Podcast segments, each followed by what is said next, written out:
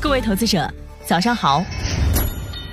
欢迎收听长乐全球通早间资讯播客节目《长乐早知道》。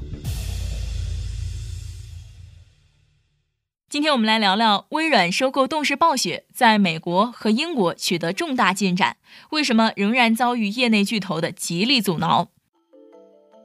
微软距离最后敲定六百九十亿美元收购动视暴雪的交易又近了一步。最近，这个收购案赢得了美国法院的批准，法官驳回了美国联邦贸易委员会 FTC 提出的初步禁令动议。这个消息也使得动视暴雪股价大涨，创两年来新高。旧金山法官 Coley 表示，美国联邦贸易委员会没有表明微软与动视暴雪的合并会损害游戏竞争。微软已经在公开场合和法庭上以书面形式承诺，在十年内让《使命召唤》在 PlayStation 上运行，与 Xbox 相同。此外，微软还与任天堂达成协议，将《使命召唤》发布到 Switch 上，同时签订了几项协议，首次将动视暴雪的内容引入到多种云游戏服务。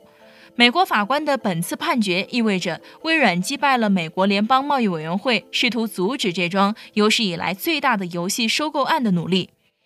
就在同一天，英国监管的立场也出现了戏剧性的反转。旧金山法官宣判之后的一个小时内，英国竞争和市场管理局 （CMA） 迅速表态，说他们已经做好准备去斟酌来自微软方面的任何提议。微软、动视暴雪和英国 CMA 已经要求法庭暂停诉讼流程。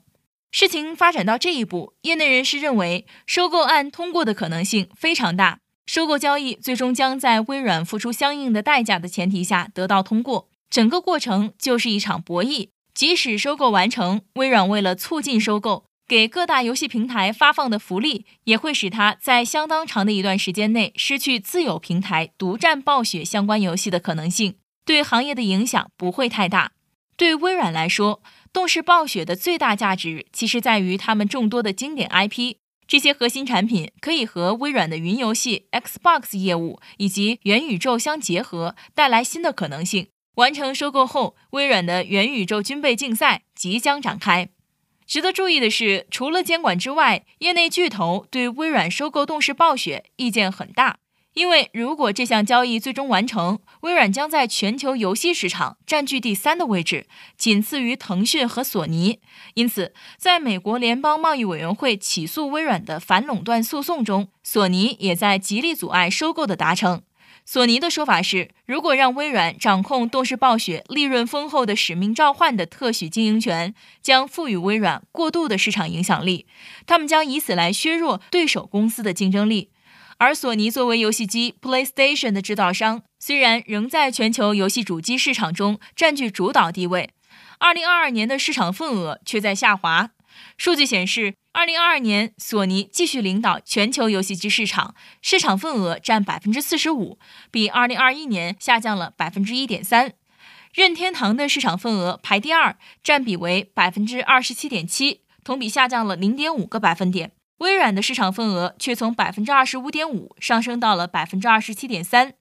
而《使命召唤》是世界上最赚钱的游戏系列之一，每年都有数百万粉丝去玩这款游戏的最新版本。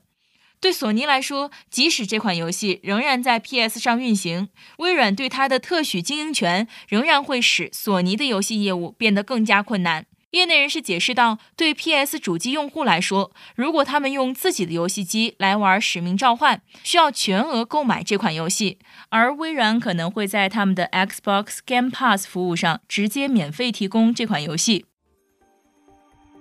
想了解更多新鲜资讯，与牛人探讨投资干货，现在就点击节目 Show Notes 中的链接，进入掌乐全球通 App。